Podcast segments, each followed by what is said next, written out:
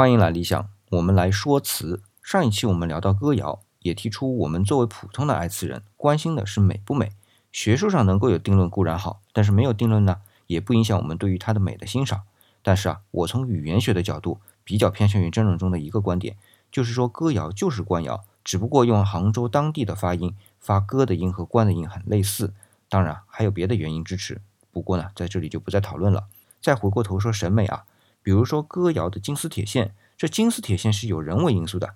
比如说线得有开片吧，而且开片得有大小吧，这样开片间的裂纹有大小，再通过浸泡墨汁的方法处理，让大的裂纹里渗透入墨汁，这样铁线就出来了。那么金丝呢？金丝啊，就是那些细小的裂纹，它是渗不进墨汁的啊，但是自然的氧化以及比较黑的胎的颜色反出来，看上去就有金丝的感觉。那么问题就来了啊，我们现在欣赏金丝铁线，欣赏是它的什么呢？似乎是欣赏一种不完美吧，而且还是人为的将它夸张了，这就是我之前说到的矫情的审美。